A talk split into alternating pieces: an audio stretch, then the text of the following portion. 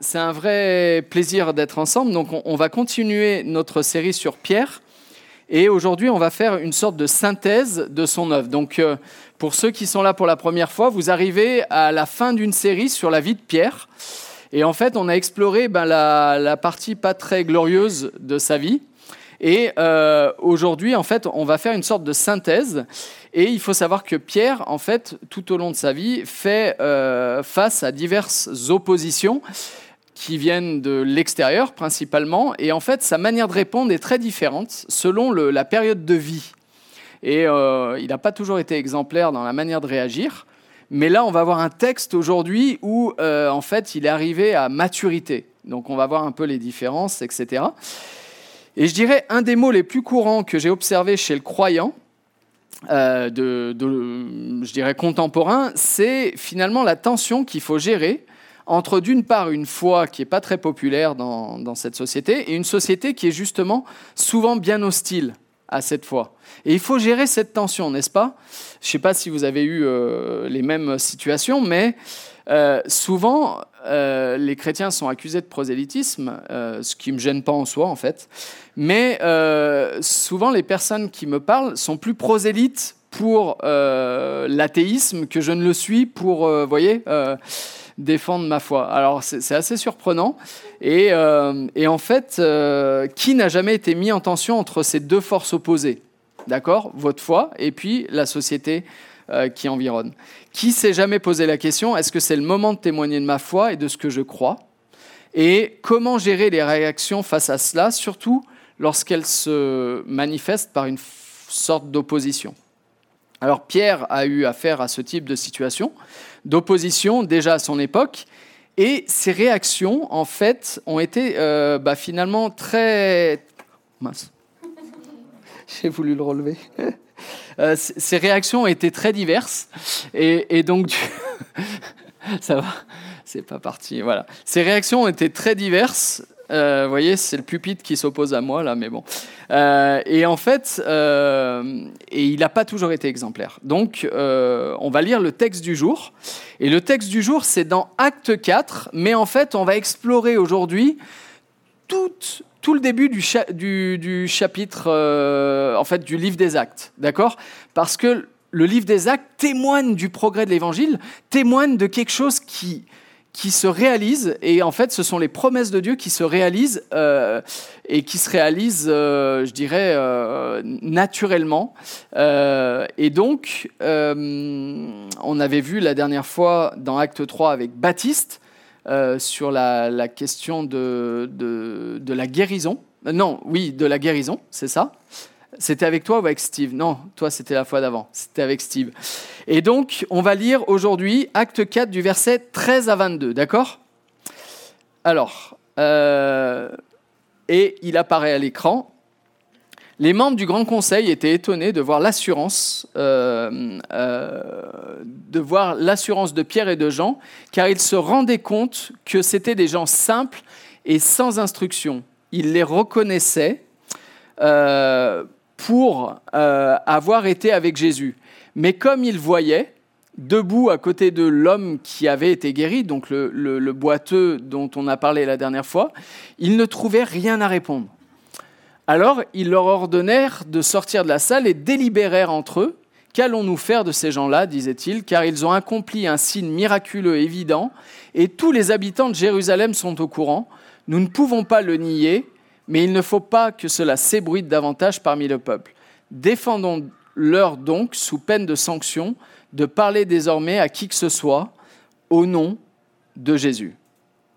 Alors pour bien comprendre euh, le texte d'aujourd'hui, finalement, il faut faire, euh, c'est essentiel de faire un retour sur la progression de la vie de Pierre. D'accord? Et à ce propos, on aborde aujourd'hui la vie et l'œuvre majeure de Pierre dans le livre des Actes. Mais moi, ce que j'aimerais, c'est que vous me disiez qu'est-ce que vous avez retenu de cette série dans les évangiles? Qu'est-ce que vous avez retenu de Pierre dans les évangiles? Qu'est-ce que vous avez retenu? Quand on parle de Pierre dans les évangiles, vous vous souvenez de quel passage? Plus fort, s'il vous plaît. Alors, le chant du coq qui correspond au fait qu'il a renié trois fois. Comme Jésus lui avait annoncé, quoi d'autre encore? Ouais, Entier, spontané, impulsif peut-être un peu? Ouais, mais il est entier, c'est vrai. Pierre est entier, il est à fond. Euh, ouais, tout à fait. Quoi d'autre encore? Au moment de l'arrestation de Jésus, qu'est-ce qui se passe? Ouais, il réagit par la violence, en fait, et il coupe l'oreille euh, d'un des euh, officiers. Quoi d'autre? Exactement. Non, non, mais ça va pas t'arriver. Et en fait, Jésus, je crois, à ce moment-là, lui dit arrière de moi, euh, Satan. Et en fait, parce que euh, ce ne sont pas les bonnes pensées, Jésus devait passer par la croix, en effet, pour donner la vie, pour réaliser ce que Dieu avait prévu d'avance. OK? Et en fait, on a plein d'éléments, mais il y a un moment. Alors, au début, il est quoi? C'est un simple pécheur. Et il y a un moment où Jésus, dans Matthieu 16, lui dit, en fait, il demande qui il est. Alors il y en a qui disent ouais bah Jésus t'es Jean-Baptiste, l'autre qui dit t'es Élie, l'autre un prophète, etc. Et il demande à ses disciples qui dites-vous que je suis? Et là c'est Pierre qui répond et il dit en fait celui que tout le monde attendait depuis toujours, tout l'Ancien Testament révèle cette attente. En fait tu es le Messie, le Fils du Dieu vivant. Et là, en fait, il y a quelque chose qui se passe, c'est que à partir du moment où il dit ça, Jésus reprit la parole et lui dit, Tu es heureux, Simon, fils de Jonas, car ce n'est pas une pensée humaine qui t'a révélé cela, mais c'est mon Père céleste. Et moi, je te dis que tu es Pierre, et sur cette pierre, je bâtirai mon Église. Et les portes du séjour des morts ne l'emporteront pas sur elle. Je te donnerai, c'est fort hein, qui est la promesse de Jésus, je te donnerai les clés du royaume des cieux. Et ce que tu liras sur la terre aura été lié au ciel, et ce que tu délieras sur la terre aura été délié au ciel. C'est hyper fort cette promesse. Vous vous rendez compte? Tu es pierre et sur cette pierre je bâtirai mon église. En fait, il va être un fondement, je dirais, du, du projet de Dieu pour l'humanité. Et on va voir dans le livre des actes, ça va se réaliser. On va le voir aujourd'hui, mais on va le voir aussi plus tard, parce qu'en fait, Pierre, c'est lui qui va ouvrir l'évangile aux Juifs, puis aux Samaritains, qui sont des semi-juifs, on va dire, et après aux non-juifs. Et ça, c'était hérétique à l'époque, c'était quelque chose qui n'était pas acceptable. Du coup, Pierre, il avait affaire à deux forces opposées, l'extérieur, mais aussi de l'intérieur. Ceux qui ne pouvaient pas accepter cette évolution-là. D'accord? Alors, en fait, la question qui est posée à Pierre, euh, finalement, euh, Pierre répond de manière très juste et de manière très inspirée. Et en fait, Jésus lui fait une promesse dans Matthieu 16. Ben, en fait, tu vas avoir un rôle essentiel. Et à partir du moment où Jésus prononce ça, c'est la chute vertigineuse pour Pierre, mais franchement, c'est le carnage. C'est en fait l'échec total devant Dieu et devant les hommes. Il perd la face devant tout le monde. Déjà, par rapport à ce qu'on a dit, mais euh, justement, quand Jésus répond, mais arrière de moi Satan, donc déjà, non, non, ça, ça va pas t'arriver, tout ça, peut-être il a pris la grosse tête, j'en sais rien, mais il se sent déjà investi vis-à-vis de Jésus, et Jésus lui dit, non, non, arrière de moi, Satan, car tes pensées, en fait, ne sont pas mes pensées. En gros, euh, il ne pouvait pas s'opposer à ce que Jésus était en train de déclarer. Et euh, après, euh, il va se retrouver systématiquement en situation d'échec. C'est une suite de fails. Et euh, le temps d'un week-end même, le, finalement, tout s'enchaîne pour Pierre et il va passer par des creux et des sommets émotionnels incroyables. Alors déjà, Jésus annonce que Pierre va le renier trois fois. Vous vous rendez compte Il fait la promesse à Pierre, mais attends, tu vas être quelqu'un qui voilà euh, va réaliser quelque chose d'extraordinaire, mais Pierre va le renier trois fois. C'est, je dirais, c'est terrible. Ensuite, euh, Jésus euh, se fait arrêter dans sa fougue légendaire. Pierre s'y oppose par la violence. et on voit en fait tout un tas d'éléments qui interviennent comme ça jusqu'à ce qu'il se retrouve Jésus est arrêté, d'accord? Et il se retrouve face, dans trois circonstances différentes, il est en fait reconnu comme un disciple et il nie. Et au moment de la troisième fois, on sait tous qu'un coq chante. Et là, en fait, Pierre est face à son échec et il, est, il pleure en fait d'amertume vis-à-vis de lui, de ce qu'il est, vis-à-vis en fait de, de l'échec qu'il est en train de subir. Il a perdu la face. Est-ce que ce Pierre mérite encore la promesse de Jésus? Alors notre héros de la foi est bien loin de la promesse originale de Jésus, n'est-ce pas? Il passe d'une pensée bien inspirée, tu es le Messie, d'accord? D'une promesse incroyable, tu auras les clés du royaume, tu es Pierre, et sur cette pierre, je bâtirai mon Église, à des excès d'impulsivité, de suffisance, de confiance en lui euh, mal placée, et pour même arriver à une forme de lâcheté au moment voulu, où il pouvait témoigner qu'il était effectivement un disciple. Et tout cela est renfermé en une seule personne sur quelques heures. Je ne sais pas si vous vous rendez compte de la solitude qu'il a pu vivre, mais c'est énorme. Et en fait, le résultat, c'est que Pierre pleure amèrement sur sa misère, sur son manque de courage et sur son échec. La suite de l'histoire, c'est ce fameux week-end. Et ce week-end a dû être long hein, pour lui. Et Pierre n'est en rien le leader promis qui détient les clés du royaume. Son échec le disqualifie à ses propres yeux et aux yeux des autres. Tout est tombé en ruine et Jésus est mort. Tous ses espoirs se sont envolés. Jésus est mort, l'histoire est finie et ses espoirs s'envolent. Mais l'histoire ne s'arrête pas là. En fait, l'espoir renaît à la lecture de l'évangile de Jean quand Marie Magdala, accompagnée d'autres femmes, vont au tombeau et il est vide. Qui est le premier à courir? Ce côté entier de Pierre.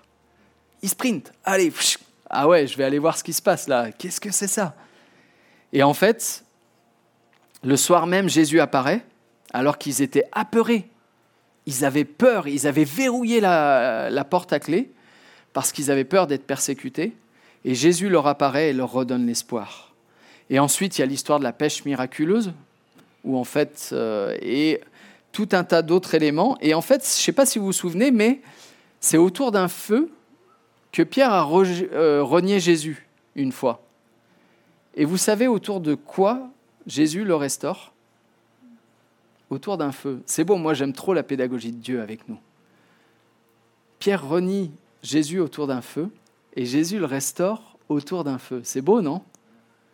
En fait, il, boucle la boucle. Il lui laisse vivre une expérience un peu comme des fois on doit faire avec nos propres enfants, n'est-ce pas? Mais avec cet espoir qui reviendra à nous. Et c'est exactement le mouvement que Pierre est en train de faire. Et en fait, par trois fois, Jésus demande à Pierre, est-ce que tu m'aimes? Et en fait, ça donne à l'occasion à Pierre de confesser son amour à Jésus par trois fois. Jésus est mort et ressuscité, et il a réussi là où l'homme a échoué. Et il est en train de restaurer Pierre, et il réaffirme sa vocation et l'invite à le suivre. Alors, Pierre avait sûrement besoin de passer par là.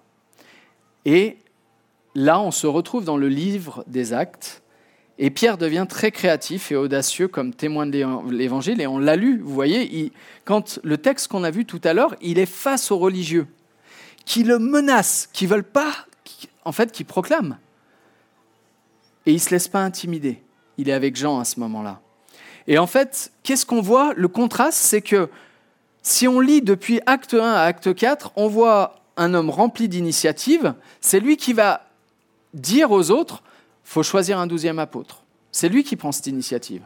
Ensuite, c'est un leader naturel. Il se lève au milieu des 120 frères pour les aiguiller, dans Acte 1, verset 15. Et c'est un homme rempli, en fait, de la parole de Dieu et attaché à la promesse de Dieu et à sa parole. En fait, quand euh, il argumente dans son leadership, c'est pas ah oui, moi je pense que.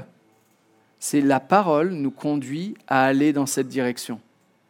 C'est super important parce que c'est la marque d'un leader spirituel, c'est que tout soit ancré dans la parole de Dieu. Sinon, on fait notre propre religion, on fait notre propre sauce, on fait notre propre église, voire à la limite la propre, notre propre secte. En fait, si ce que nous enseignons et vivons est centré sur la parole de Dieu, alors c'est juste. Et il devient un témoin de l'œuvre de Jésus, un témoin courageux, parce qu'il ne se laisse pas démonter par la moquerie. Vous savez, quand au moment de la Pentecôte, quand euh, les, disciples reçoivent le don de l'Esprit, qu'est-ce qui se passe? Les gens du dehors, qu'est-ce qui, qu'est-ce qui se passe Même du dedans d'ailleurs? Ils se moquent. Et là, Pierre se lève face à la moquerie et il témoigne. Moi, je trouve ça fort. Enfin, faut un homme renouvelé pour ça. Et puis, c'est un homme capable d'expliquer les événements par la parole de Dieu. C'est-à-dire, à partir du moment où ça se passe, il est capable d'expliquer, parce que dans l'Ancien Testament, on retrouve tout ce qui se réalise, toutes les promesses de l'Ancien Testament se réalisent dans le Nouveau Testament. Et en fait, il est capable d'expliquer les événements présents parce qu'il est profondément attaché à la parole de Dieu. Et c'est un homme franc et inspirant. Il va jusqu'à dire à des hommes opposés et moqueurs, changez d'attitude. Soyez baptisés au nom de Jésus pour le pardon de vos péchés et vous recevrez le don de l'Esprit. Et puis, en acte 2, 42, il réalise la promesse de Jésus qui consiste à bâtir son Église. On voit que l'enseignement de la parole, la communion fraternelle, la prière et la fraction du pain constituent les fondements de la vie de l'Église. Et à la suite de ça, on voit un homme qui prend soin d'autrui, il va guérir un, boiteux, donc il va prendre soin, il va s'attacher à quelqu'un qui est insignifiant et il va en prendre soin. Et ça va créer une source de témoignage extraordinaire. En fait, euh, il va rendre gloire à Jésus aussi, parce que ce miracle, il ne va pas être accompli en son nom il va être accompli au nom de Dieu, parce que Dieu le rend possible. Il va dénoncer avec grâce, vous l'avez tué. C'est fort, hein? Et pourtant, vous l'avez fait par ignorance, il dit aux religieux. Et il y en a plein qui, au contact de cette parole, vont croire en Jésus. Donc il va dire les choses, mais il va le faire avec grâce. Il va inspirer ceux qui sont prêts et il va proclamer la bonne nouvelle de Jésus. Et en fait, il va dire, il y a de salut en aucun autre, car il n'y a sous le ciel aucun autre nom qui ait été donné parmi les hommes, par lequel nous devions, nous devions être sauvés. En fait, c'est parce que Jésus est mort à cause de nos péchés, ressuscité pour nous donner la vie, que l'espoir est ouvert, que l'espoir est permis. À midi, je parlais avec quelqu'un qui connaît euh, une personne non croyante et au cours d'une discussion, cette personne disait, au moins vous avez l'espoir. Et c'est ça en fait. En Jésus, l'espoir est ouvert, il est promis, il est permis, et dans, dans les temps qu'on vit, honnêtement, vaut mieux avoir cet espoir, je pense. Alors, la dernière chose, c'est qu'il ne se laisse pas justement intimider. Alors, dans le livre des actes, en fait, Pierre est devenu un élément clé du projet de Dieu pour l'humanité. C'est lui qui va incarner, ouvrir la réalisation des promesses, d'accord? Et on les retrouve, le projet du livre, on le retrouve dans Acte 1, 8. Mais vous recevrez une puissance et vous serez, le Saint-Esprit descendra sur vous, vous recevrez sa puissance et vous serez mes témoins à Jérusalem, point de départ, dans toute la Judée et la Samarie, on va dire dans le département et la région, d'accord Et jusqu'aux extrémités de la terre. Et dans Acte 2, c'est exactement ce qui se passe. Tout de suite, on voit ce projet se réaliser. Et on va voir après que Pierre est la clé de toutes les autres ouvertures dans le livre des actes, et Dieu accomplit ses promesses par ce moyen-là. Et les disciples reçoivent donc cette puissance dont il est question, ce moment, c'est vraiment de la plus haute importance car Dieu se forme un peuple dont les marques d'appartenance ne sont plus extérieures, comme à l'époque. C'est plus une affaire de, de, marques extérieures, circoncision et autres, mais intérieures. C'est Dieu dans la vie du croyant, par son esprit. C'est vraiment extraordinaire. Et Pierre va ainsi devenir celui qui va ouvrir une période, une ère inédite par son obéissance à la promesse de Jésus. Et tout au long du livre des actes, on va voir ça. Et par rapport au texte d'aujourd'hui, moi j'aimerais qu'on, vraiment, en ayant replacé tout ce contexte, qu'on retienne trois implications majeures pour la foi du croyant. Alors, la première implication, c'est que la foi d'un croyant, on a vu, dès le départ du texte, ils sont pleins d'assurance face à des gens qui les menacent la foi d'un croyant lui donne l'assurance nécessaire. Le texte met en évidence que face aux autorités spirituelles du moment, ils sont remplis d'assurance. Quelle différence avec le Pierre du triple reniement, n'est-ce pas? Pleins d'assurance. Leur vie est menacée et pourtant ils sont remplis d'assurance. Parce que leur témoignage est fondé sur l'œuvre de Christ. Sur un fondement solide, sur un fondement qui, qui est inébranlable en fait. Parce que Christ les accompagne et les équipe pour leur œuvre. En fait, il est là, il est avec eux, il le réalise avec eux. Vous recevrez le Saint-Esprit, vous recevrez sa puissance. Alors des fois, c'est un petit peu mal interprété cette notion, parce qu'en fait, ça ne fait pas de nous des héros. Hein.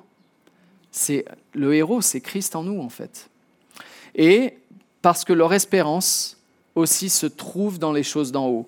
La foi d'un croyant lui donne l'assurance nécessaire parce qu'il y a cet espoir dont on parlait il y, a, quelques secondes. Et cet espoir, c'est ce qui donne vraiment, c'est ce qui change toute la perspective finale.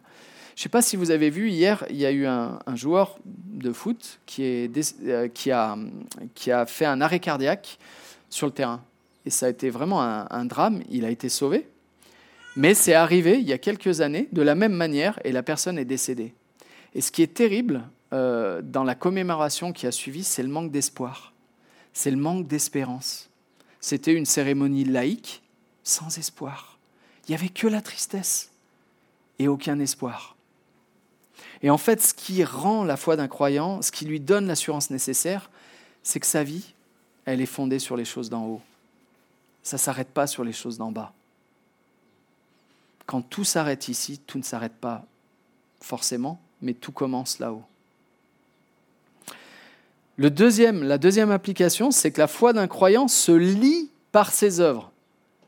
Un des éléments clés de leur témoignage, c'est la vie transformée du boiteux qui est guéri.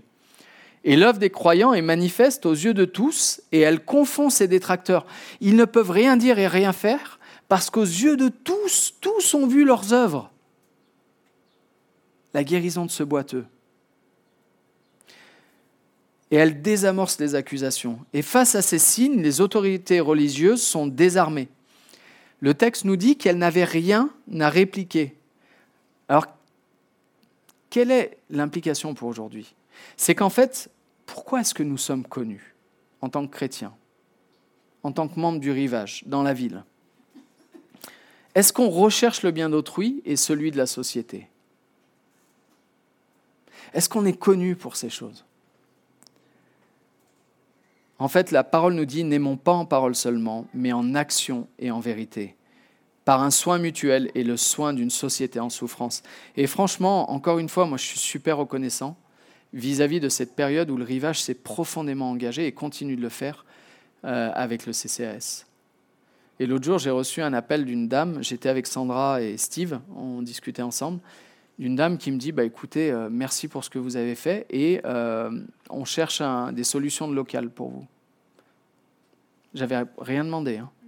Et en fait, il y avait eu un mail, je crois, de, Sylvain au préalable, mais je me suis dit waouh, c'est magnifique quoi.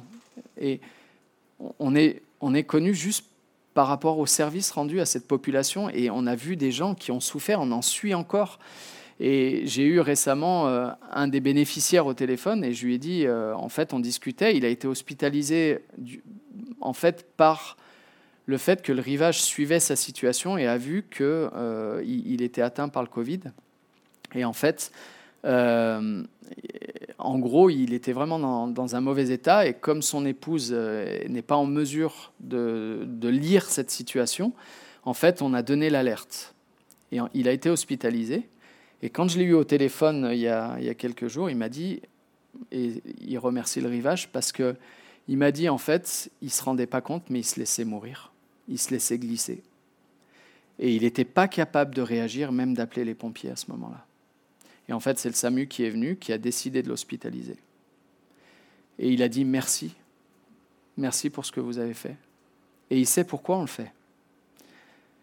En fait, la dernière implication, c'est la foi d'un croyant. Donc on a vu, la foi d'un croyant euh, euh, lui donne l'assurance nécessaire. La foi d'un croyant se lie par ses œuvres, mais la foi d'un croyant s'entend aussi par sa voix. Nous ne sommes pas que les pieds et les mains de Jésus, nous sommes sa voix. Et c'est essentiel. En fait, Pierre, et c'est un débat qui a beaucoup dans les églises et qui ne devrait pas avoir lieu parce que c'est complémentaire.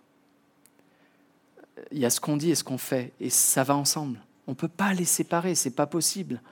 Et en fait, Pierre prend soin de proclamer celui qui est le fondement de sa foi, celui qui est à l'origine des signes accomplis, celui qui seul peut donner la vie, celui qui a montré l'exemple en mourant pour donner la vie, celui qui est à l'origine et à la fin de toute chose, Jésus-Christ.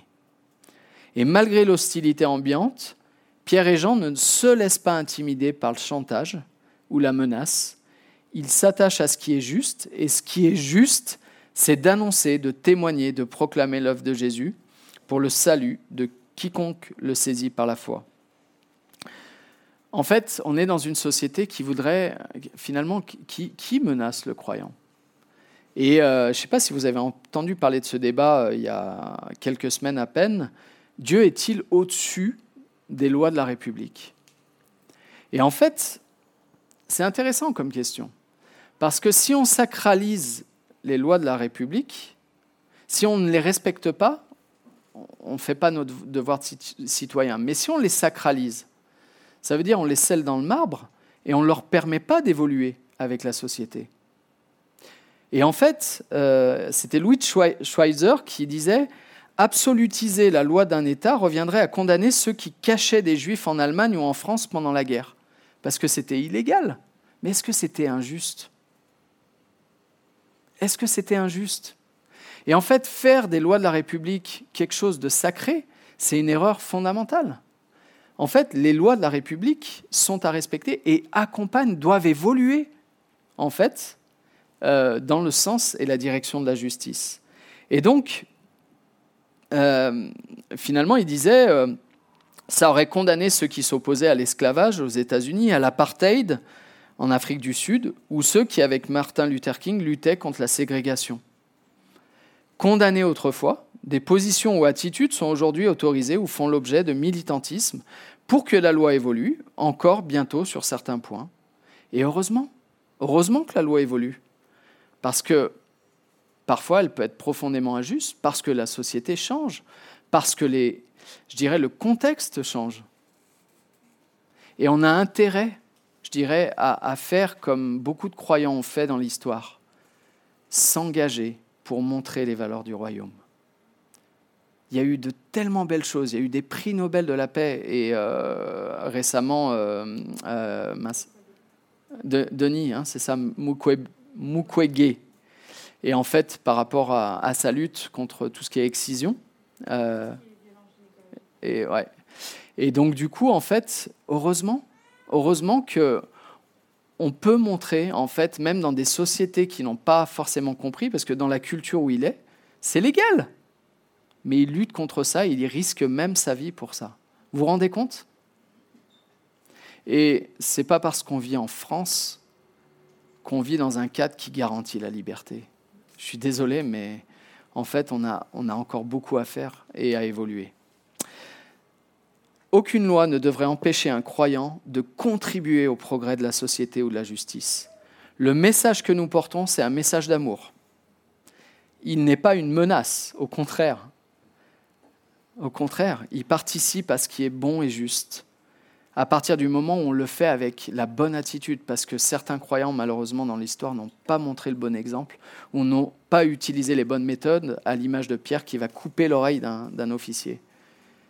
Au fond, il avait raison, c'était injuste, mais il n'a pas raison de le faire comme il l'a fait. Vous voyez la nuance? Et en fait, l'histoire montre que lorsque notre foi est bien assumée et vécue dans le bon sens, elle est source de progrès majeur. Alors si on est convaincu de la portée de la bonne nouvelle que nous annonçons, ne nous laissons pas intimider par l'opposition. Vivons-la avec authenticité et annonçons-la avec assurance. Je vais finir par la prière. Seigneur, on est reconnaissant. Merci pour euh, cette série qu'on a pu faire sur Pierre et on aura encore une session la prochaine fois.